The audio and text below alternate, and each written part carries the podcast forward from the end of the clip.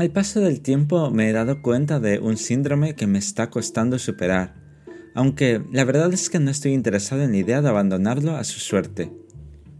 Por motivos que no merecen la pena comentar en este momento, creo que no tuve una niñez o adolescencia acorde a lo que se debería esperar y hacer en esa etapa.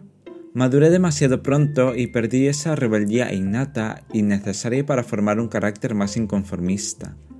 Perdí la jovialidad y el actuar de manera impulsiva, llevado por mis hormonas para cometer locuras y ver hasta dónde podía llegar. En vez de eso, Conseguí aplacar mis deseos y me centré en tener una vida que no era la mía. Y es ahora cuando veo todos esos fallos, porque actúo como una persona con el síndrome de Peter Pan, tanto en interno como externo. Sé que no me comporto como una persona de mi edad y en casi todas las ocasiones que intercambio opiniones con amigos contemporáneos me siento fuera de la pecera. Sin embargo, me ocurre algo digno de mencionar con personas más adultas, que están en el entorno de mi amigo de Madrid, Quizás al tener que relacionarse con alumnos de 18 años en adelante, les confiere una conexión distinta, y al verme me ven como yo quiero que me vean, como un chico bastante más joven de lo que soy y que me traten como si fuera uno de sus alumnos veinteañeros. Durante mi viaje de acompañamiento a Alicante me ocurrió algo que, según mi entender, puede tener relación con ese efecto que provoco en las personas. Creo que al segundo día del viaje empecé a ponerme malo con tos y congestión. Podía seguir yendo con mi amigo a todos sus compromisos y disfrutar de la ciudad por la noche. Pero la enfermedad siguió su ritmo natural y al día siguiente me sentía peor. Tanto que la tos era un incordio constante, así que tuve que desistir de ver la presentación en inglés de mi amigo. Y a la puerta del aula le dije que prefería volverme al hotel a descansar. El viaje de vuelta solo me tomaría media hora en el tranvía que conectaba el centro de la ciudad con el campus universitario. Aun con todo, su amiga, catedrática y profesora, me dijo que si necesitaba ayuda para volver, que no le importaba acompañarme al hotel. No sé si me vio muy mal o mi imagen general le transmitió esa sensación de que necesitaba ayuda y protección. Creo que ese detalle me abrió los ojos para entender que la búsqueda de protección era un síntoma de este síndrome autodiagnosticado.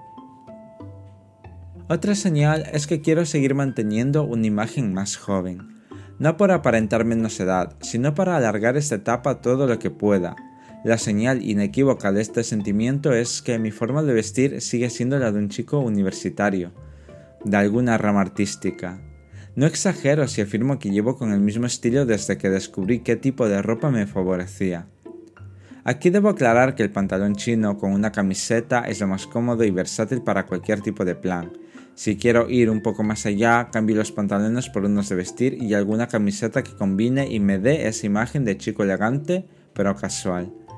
Las camisas no me quedan bien, porque como he mencionado algunas veces, tengo un cuerpo bastante raro y desproporcionado, Así que lo que mejor me quedan son las camisetas.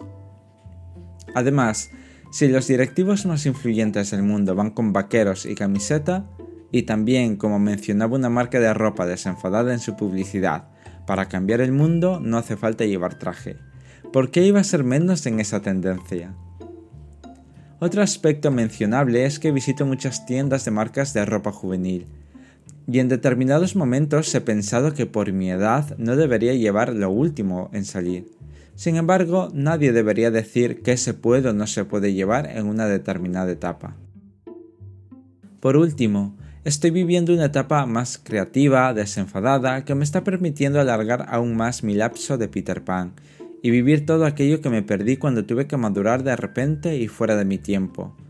Creo que sin pensarlo tanto, estoy viviendo la frase que solemos decir cuando notamos la edad, aquella que dice, ojalá tener 18 años y mantener todo lo aprendido hasta ahora.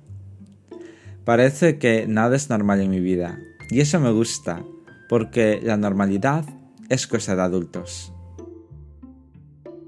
Os dejo con esta idea y con esta canción.